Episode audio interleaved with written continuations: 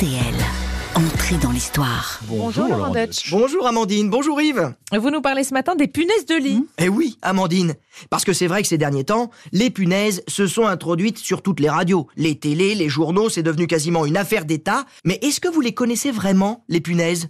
Hein Est-ce que vous savez par exemple qu'elles étaient déjà là il y a 100 millions d'années à l'époque des dinosaures, qui donc eux aussi en avaient plein le dos, des punaises? Il n'y avait pas encore d'homo sapiens à piquer, il n'y avait pas encore de lit où se cacher, mais déjà les punaises nous attendaient de pied ferme sur leurs six petites pattes. Et quand l'homme est enfin apparu sur Terre, elles ont dû être sacrément contentes, les punaises. C'était désormais open bar toutes les nuits avec ces gros mammifères bien vascularisés de sang chaud. Bon, une cohabitation forcée qui a moins plu aux hommes qui leur ont choisi ce nom de punaise. Pourquoi? Alors punaise, ça vient du latin putinasius, Mhm. qui veut dire celle qui pue. Parce que c'est vrai que dans certaines circonstances, hein, on va pas se le cacher, la punaise se met à schlinguer franchement. La punaise de lit. Ah oui, T- tant que personne ne la perturbe, ça va. Mais en cas de danger, elle libère une substance blanche à l'odeur franchement dégueu. Alors, on l'a baptisée ainsi, et après l'avoir baptisée, on s'est posé ensuite la fatidique question de Michel Chevalet, à quoi ça sert?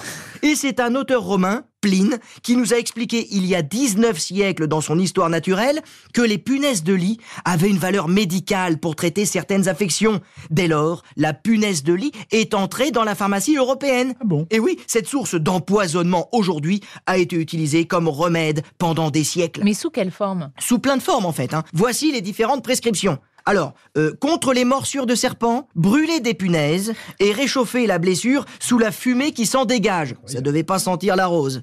Pour soigner les infections d'oreilles, Mhm. écraser des punaises avec du sel, Oh. mélanger avec du lait de femme. Oh. Oui, c'est une sacrée idée ça encore. Vous obtenez une pâte, un onguent, et vous l'appliquez consciencieusement sur l'oreille malade. Pour faire tomber la fièvre, avalez sept punaises avec non. des fèves. Non, non, Bon non, appétit. non, non.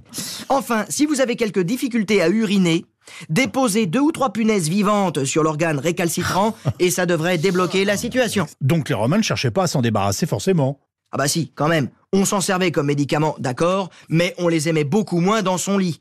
Alors il y a mille ans, le médecin perse Avicenne a donné sa méthode pour les chasser. Il fallait répandre chez soi du fumier de taureau et en recouvrir le sol et les murs. Non, non, mais après ça, c'est garanti, vous marrez pas. Vous ne sentirez plus l'odeur désagréable de la punaise, c'est Oui. génial. Bah, Mais il faut avoir un taureau sous la main. Euh, et comme ça n'a pas marché, les punaises nous ont suivis jusqu'à aujourd'hui, c'est ça? Eh oui, et il a fallu apprendre à vivre avec. Mais au fil des siècles, certains se sont très bien adaptés à cette promiscuité. À Versailles, par exemple, au grand siècle de Louis XIV, Mhm. les punaises de lit faisaient partie de la cour. À tel point que quand un gentilhomme voyait sa chemise bouger toute seule à cause d'un trop grand nombre de punaises, il paniquait pas, le gars. Il réclamait pas une désinfection.